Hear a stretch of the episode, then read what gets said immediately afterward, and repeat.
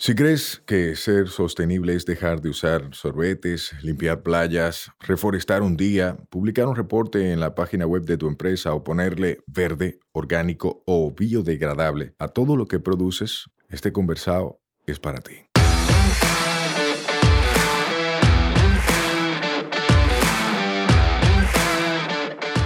Hola, soy Sayuris Bonet, el motorcito detrás de la empresa Una Vaina Verde. Y hoy vamos a tener un conversado sostenible.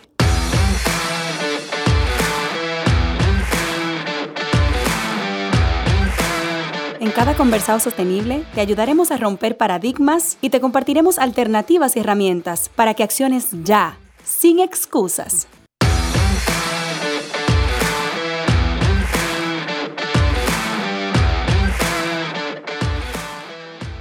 Hola, hola hermosa familia verde, ¿cómo están? Llegamos a una nueva semana y con esa nueva semana a un nuevo conversado sostenible. Ustedes saben que estamos buscando visibilizar a los seres humanos que están metiendo mano para cambiar esta vaina. Y hoy tenemos en cabina a Sandra. De repente el nombre no le suena, pero hoy van a conocer de quién se trata y qué es lo que está haciendo en República Dominicana para apuntar a ese tan mencionado desarrollo sostenible. Hola Sandra, ¿cómo estás? Hola Sayuri, muy bien. ¿Y tú? Todo bien, gracias por estar aquí. Muchas gracias por invitarme. Para nosotros es un placer tenerte. Gracias, gracias para mí también. Sandra, de repente la gente ya te escuchó y te escuchó que tú no eres dominicana. Sí. Vamos a empezar por ahí. ¿De dónde eres? ¿Quién eres tú? Yo me llamo Sandra. Yo mm, nací en Burdeos, en Francia y pues trabajo eh, desde año eh, aquí, desde cuatro años aquí en República Dominicana y pues no he perdido mi acento francés, pero intento grabar un poquito del acento dominicano. Me ha aplatanado un poquito, yo quiero, yo pienso. Y pues, ¿qué puedo decir sobre yo? Mi mamá es de Francia, es francesa, y mi papá eh, viene de Haití. He estudiado en Francia, en Burdeos también y pues he crecido allá. Me encanta, me encanta. Yo estuve en Bordeaux y me encanta el vino. Así, Ay, qué rico. De todo, de, de gastronomía, eso no puedes iniciar la conversación con esto porque no voy a terminar a hablar de gastronomía francesa. Me encanta.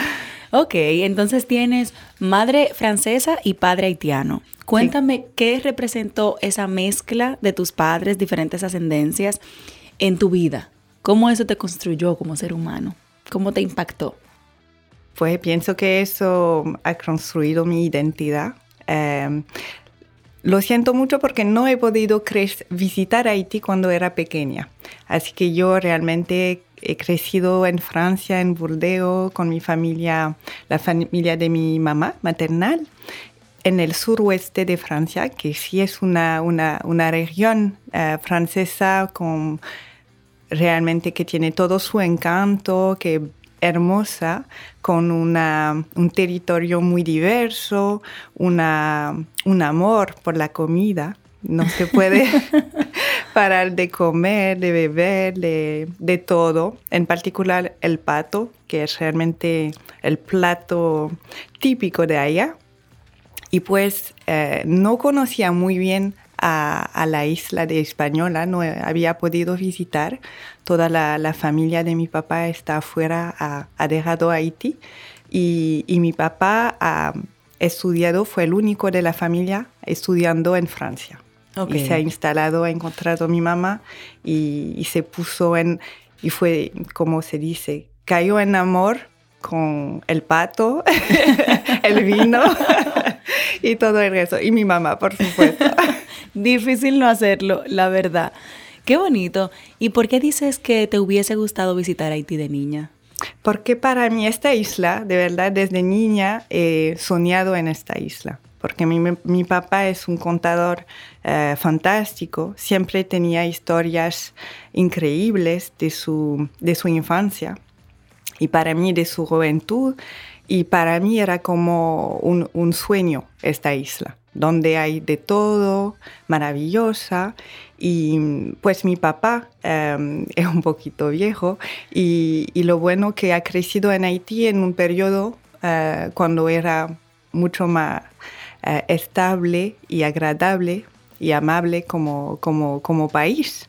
Así que realmente tenía esta visión muy encantadora de una isla española maravillosa en el, Caribe, y quería conocerle. Desde Francia para mí era realmente un sueño eh, pensar que también tenía raíces en esta isla donde había tantas maravillosas que no conocía y quería conocer. Qué bonito, qué bonito. Y sí, la verdad que esta isla lo tiene todo.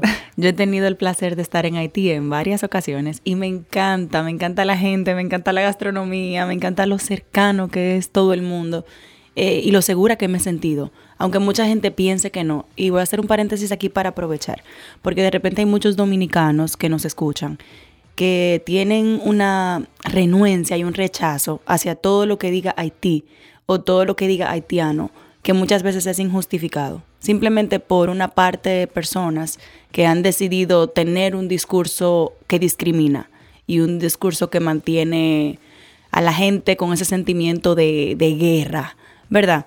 Pero yo que he estado, he notado lo diferente que es Haití de todo lo que yo había escuchado desde niña. La verdad que a todos los que están escuchando los invito a que hablen con base, a que hablen luego de conocer las cosas y a que dejen de estar propagando tanta información que es falsa. Cerrando mi paréntesis, cuéntame luego cómo creciste, qué estudiaste, eh, cómo fue tu, tu vida, para que la gente conozca un poquito de tu trayectoria. Pues y importante lo que ha mencionado justamente Sayuris, que para mí también tengo que, que, decir que vivir aquí para mí fue como una revelación de también de todo lo que puede ser esta isla, de todo lo que puede ofrecer. Y, nunca, nunca en cuatro años en República Dominicana, nunca, he escondido el hecho de que tenía raíces haitianas porque la gente son muy curiosos, se me piden, pero ¿de tú, de dónde vienes? es francesa, pero ¿de dónde? ¿Y tu papá y tu mamá? Y siempre yo, yo contesto. Y cada vez que digo que, que mi papá es haitiano, la gente son muy acogedores y, yo puedo sentir la, la hermanidad entre los dos países, aunque la situación es difícil. Y este, esta conexión esa relación entre los seres humanos es bien diferente de, la visión o de la percepción política, tal vez, y, pienso que es muy importante tener también esta relación personal y también es una, es una fuerza que tiene esta isla, su diversidad y, ese calor y, su cultura tan variada. Sí. eso es, es, increíble. Yo tuve la oportunidad de, si de vivir en Francia, eso tuve, una vez tú conoces justamente las raíces, tú te das cuenta del hecho de que la suerte que he tenido vivir en Francia, en un ambiente muy seguro, eh, muy amable y en un país donde para mí fue posible estudiar, estudiar el, derecho internacional. He podido hacer toda mi escolaridad en Burdeos, después en París He estudiado el Derecho Internacional en la Sorbonne, en París, y Relación Internacional también. Y siempre tenía este, este sueño de poder, tú, sabes, cuando uno sabe que hay una parte de su familia que está viviendo en, en condiciones difíciles, eso ha abierto para mí esta motivación para poder participar en construir un mundo mejor. Eh, a través de los derechos humanos, de los temas de desarrollo económico. Y eso ha sido como mi guion en mis estudios en la universidad y después en todas mis experiencias profesionales. Fue realmente como yo, como ser humano, como persona, como ciudadana, yo puedo participar en eh, mejorar este mundo y que realmente para mí fue como un, límite importante no poder visitar al país de mi papá por la situación política y por la instabilidad. Y eso ha motivado realmente mi, curiosidad. En Francia tenemos una, una relación muy particular con África. Eh, mucho de, lo, de, lo, de, la cooperación se hace con países de, de África. Yo pude visitar a Níger desde estudiante en, una asociación sin fines de lucro para construir escuelas allá. Y fue mi primera experiencia de terreno eh, visitando a este país, trabajando con una, mm, una, ¿cómo se dice? Una comunidad de personas que se llaman los Tuareg. No sé si, si son conocidos aquí en República No lo conozco. Puede que sea mi déficit en francés. Sí. Pero no lo conozco. Son, es una población nómada que vive en el desierto del Sahel. Y fue una experiencia increíble. Eh, visitando el país tenía 21 años. O sea, jovencita, tuviste esa experiencia de campo, de terreno. Exacto, y fue como también una, una revelación más. Eh, y, mirando, observando cómo en, este lugar la gente lucha para trabajar, para también preservar su modo de vida y también eh, escolarizar a sus niños, porque es una población que viaja siempre, eh, no se quedan en un lugar y los padres trabajan eh, y viven de pastoralismo, pastoralismo y los niños se quedan en una oasis donde se construyó una escuela donde podían estudiar. Eso fue la experiencia de, que, que tuve allá algunos meses y trabajando, buscando fondos para apoyarles y después he podido seguir con mis estudios, con otras experiencias, hasta entrar y, juntarme a la Agencia Francesa de Desarrollo como, como experiencia profesional que, que sigo desarrollando. Me encanta. Has mencionado varias cosas que han llamado mucho mi atención. Tú mencionaste que estudiaste derecho para aportar al mundo, para aportar al desarrollo. Mencionaste desarrollo social. ¿Qué significa eso para ti? ¿Qué significa para ti poder aportar al mundo como ser humano? Sí, pienso que desde pequeña tengo esta sensibilidad a, a la injusticia eso es una cosa que no me gusta y no puedo aceptar, la injusticia. Y, quizás el derecho, pienso, te da una, una mirada a lo que, que cada uno tiene derechos y, puede beneficiar de sus derechos, debería. Y, y, pues eso realmente para mí lo muy interesante de, de las agencias de, cooperación, de desarrollo, es poder ver que en un mundo donde hay tantas interconexiones, relaciones comerciales, económicas, de todo, siempre hay una, un, un aporte que se puede hacer para la gente. Un desarrollo, un crecimiento no debe dejar atrás una parte de la población. Es para el beneficio de todos. Y también quizás eh, eso hace parte de la educación francesa, que somos muy eh, revolucionario y, muy, y muy también, um, um, como se dice, para nosotros nuestro derecho como ciudadano es esencial. Eh, en Francia eh, esta capacidad de manifestar lo, lo demuestra que para un francés, un ciudadano francés, necesita ser escuchado por su país, poder eh, presentarse para tener beneficios de su, de su estado, ser protegido para su estado y que eso debe beneficiar, debe beneficiar a todos. Y también todo el espíritu de la República Francesa es también que cada uno, cualquier sea su lugar de nacimiento o sus orígenes familiares, puede acceder a movilidad social, puede desarrollarse. Así que no hay Tú puedes ser eh, hijo de un obrero, eso no dice que tú no puedes eh, por venir abogado o presidente de la República. Así que esta capacidad de poder proyectarse, de poder eh, soñar en tu futuro, para mí es esencial y eso es el desarrollo de verdad, de construir estas condiciones para que cada uno pueda aprovechar y, desarrollarse en una sociedad. Qué bonito, qué bonito escucharte, qué bonito saber que hay gente así, gente que tiene una convicción de vida, una forma de pensar y no se queda en el pensamiento, sino que acciona, sino que estudia, que adquiere herramientas, que entra a escenarios que le permiten aportar en eso que los mueve. porque no sé si te has dado cuenta, pero nosotros los dominicanos podemos hablar de muchas cosas y no querer hacer ninguna. Yo me permito decir eso. Hay mucha gente que habla y no hace. Eh, y qué bonito escucharte hablando de algo que te movió, de algo incluso que está conectado con tus ascendentes, ¿verdad? La gente de la que tú vienes. Eh, y de repente te preparaste para poder aportar. ¿Qué mensaje tú tendrías para jóvenes que de repente nos escuchan, que sí tienen una motivación, que sí ven algo que no les gusta, algo que quisieran cambiar, pero que de repente les falta ese poquito de, dar el paso, de hacer ellos y no esperar que otro haga?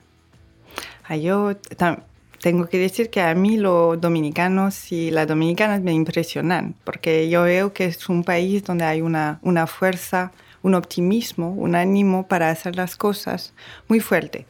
Em, y, también una apertura. Es un país donde siempre he visto mucho entusiasmo a la cosa nueva, que no hay como un conservatismo, una, inmovilidad. De, de, la sociedad. Es una transformación permanente y en cuatro años es lo que he podido observar.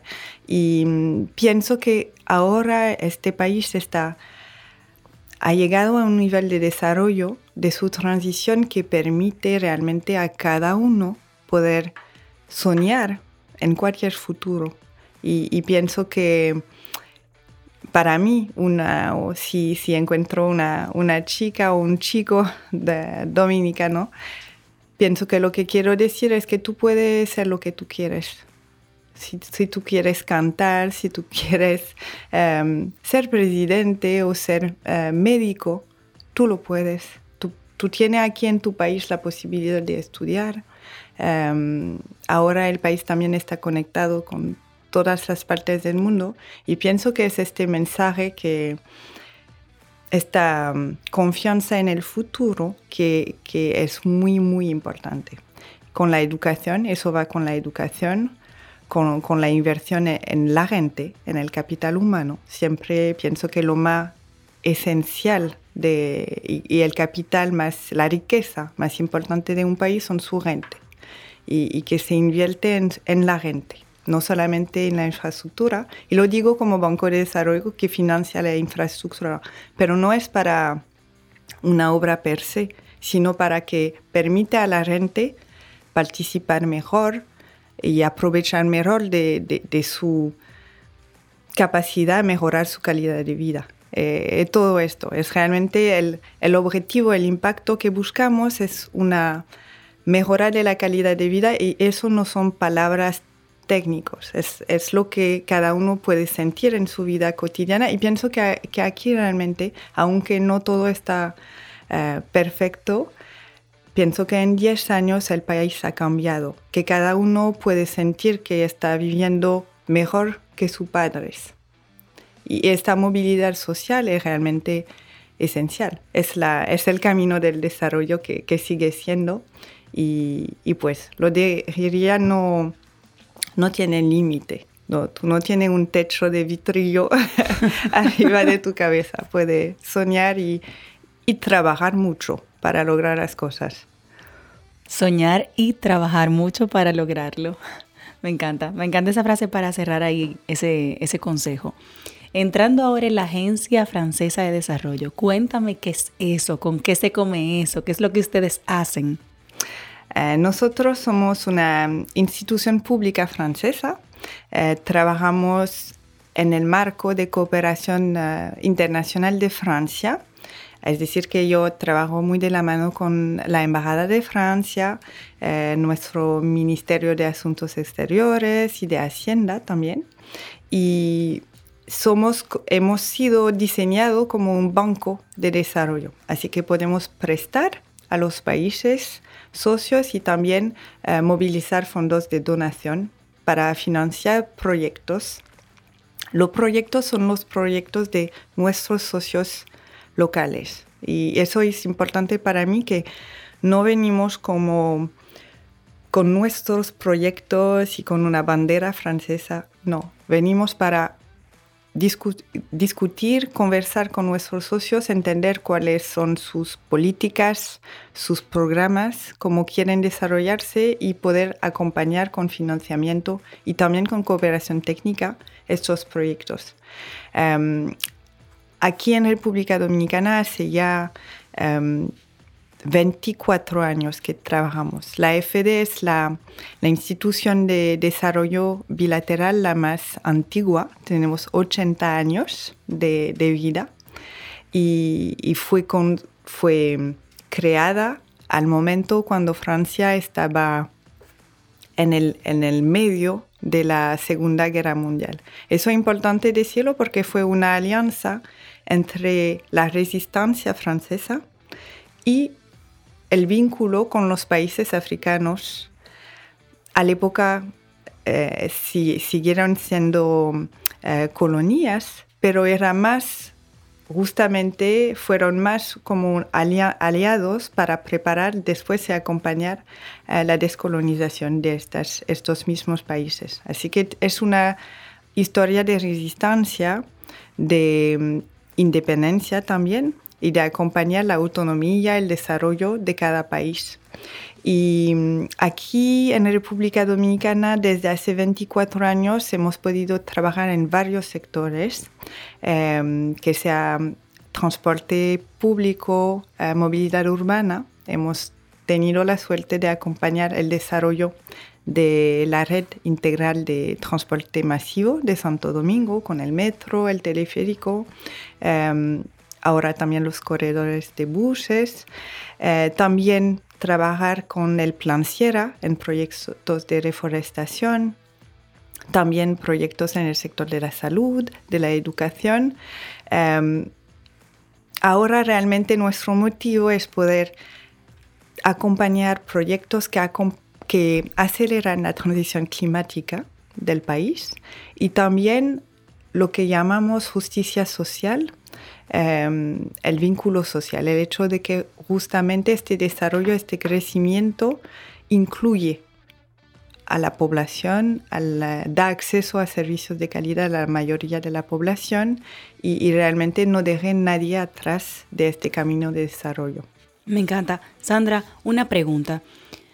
Cuando tú mencionas aliados o socios de la Agencia Francesa de Desarrollo, ¿a quiénes te refieres? ¿Es directo con los gobiernos? ¿Es directo con el sector privado? ¿Es una gente que puede aplicar a ese tipo de fondos? ¿Cómo funciona?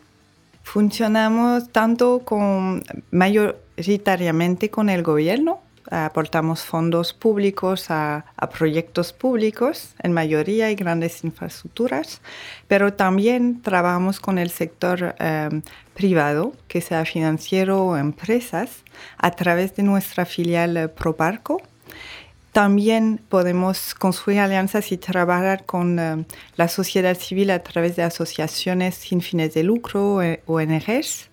Em, trabajamos mucho en coordinación con otros eh, organismos internacionales y, y, pues aunque no podemos, el tamaño de los proyectos que financiamos son grandes porque es una, una máquina institucional un poquito grande. O sea, no se puede ir que a pedir 5 mil dólares. No estamos hablando de esos montos. No, pero trabajamos con instituciones como microfinanza, instituciones de microfinanza. Hemos trabajado mucho con, eh, con Banfondesa, ADEMI, ADOPEM, por ejemplo, como socios nuestros, justamente que ellos lleguen a actores eh, individuales, a pequeños empresarios para justamente eh, buscar este nivel de impacto. Me encanta. Yo estuve leyendo, ahora que mencionas a esas eh, empresas del segundo nivel de, microfinanzas, ¿verdad? Mencionaste Fondesa y estuve leyendo en la página de ustedes que con Fondesa ustedes liberaron unos fondos de unos 5 millones de euros para crédito educativo. Me encantó, o sea, ¿qué tiene que ver esa parte educativa con todo lo que ustedes promueven? Sí, eso es esencial, es que justamente em, para poder lograr este, este camino de desarrollo, el país necesita un capital humano bien formado, em, en capacidad, con competencias y capaz de, de, trabajar en varios ámbitos. Y fue realmente la, la propuesta de este proyecto con Banfondesa, enfocarlo en, estudiantes, también eh, mujeres, para poder justamente favorecer la inclusión, el acceso eh, de también estudiantes que no tienen eh, la finanza eh, personal para poder estudiar en la educación superior.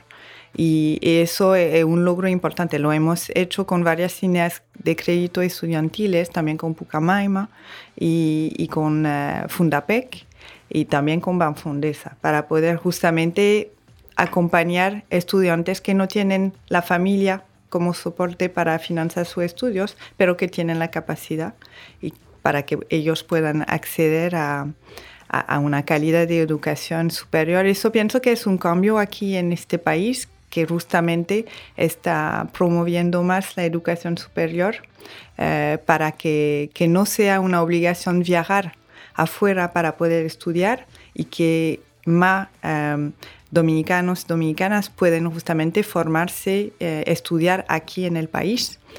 También es importante porque pensamos, cuando pensamos en, el ámbito medioambiental, por ejemplo, eh, hay especificidad y necesidades del país de tener especialistas en algunos temas. Por ejemplo, estuvieron visitando la semana pasada un proyecto de cacao cultura y mm, hemos uh, tuvieron la información que no hay un máster en agroforestería, por ejemplo, aquí en el país. Y es una gran necesidad. Exacto. Y aquí estamos buscando, es un proyecto de investigación y experimentación también, y justamente buscamos alianzas con institutos de, con ELISA, con universidades eh, dominicanas para justamente ver cómo se podría montar, diseñar maestría en agroforestería para responder a necesidades de aquí. Me encanta, me encanta y, coincido en que es sumamente necesario.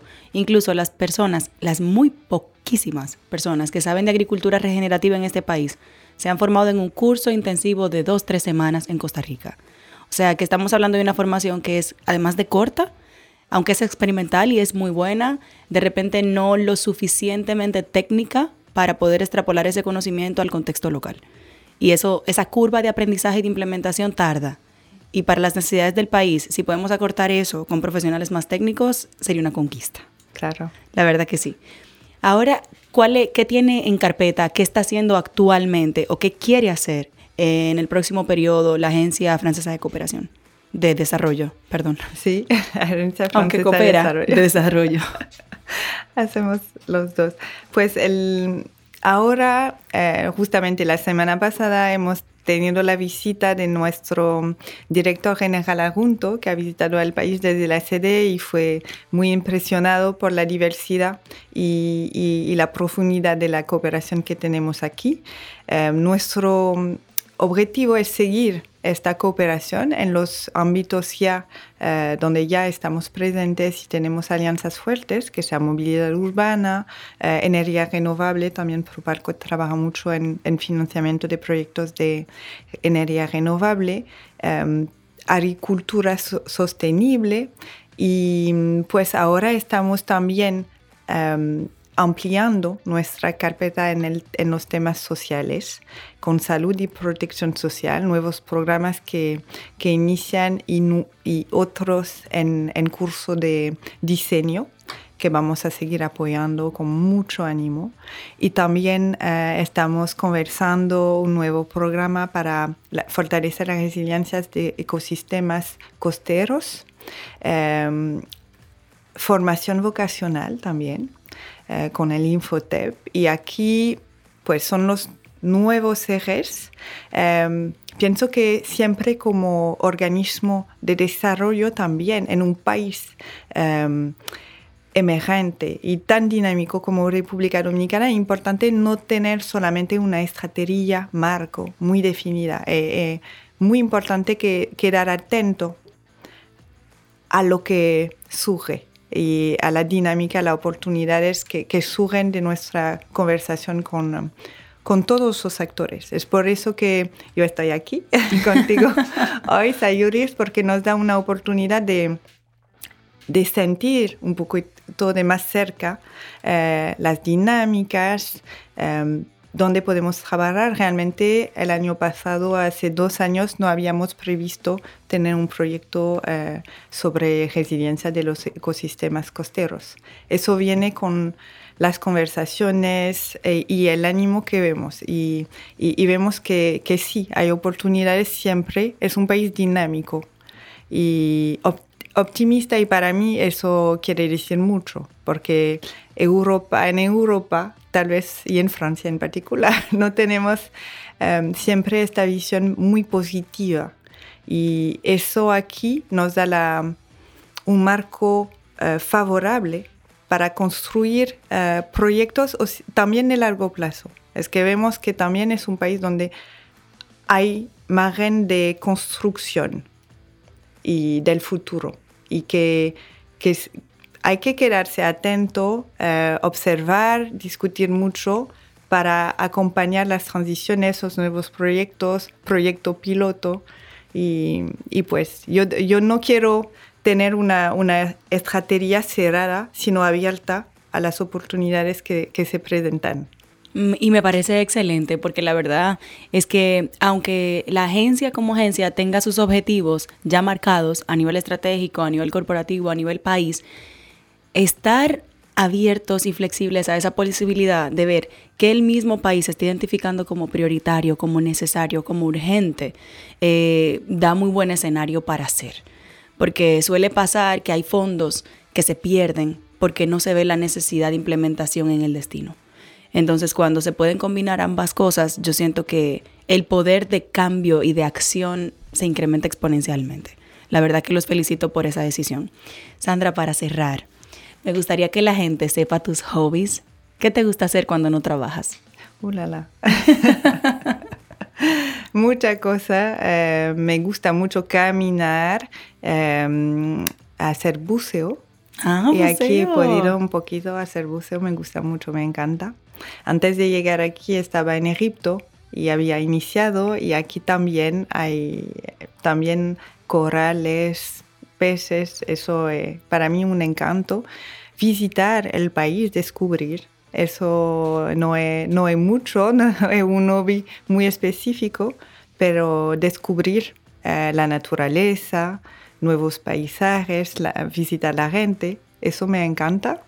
Y pues intento hacer un poquito de deporte, pero no me da mucho tiempo para hacerlo. Y como mensaje final, ¿qué te gustaría que se le quede a la gente? ¿Qué, ¿Qué te gustaría que la gente luego de esta conversación aprenda sobre la importancia de este tipo de intervenciones desde una agencia como la AFD y, que se quede?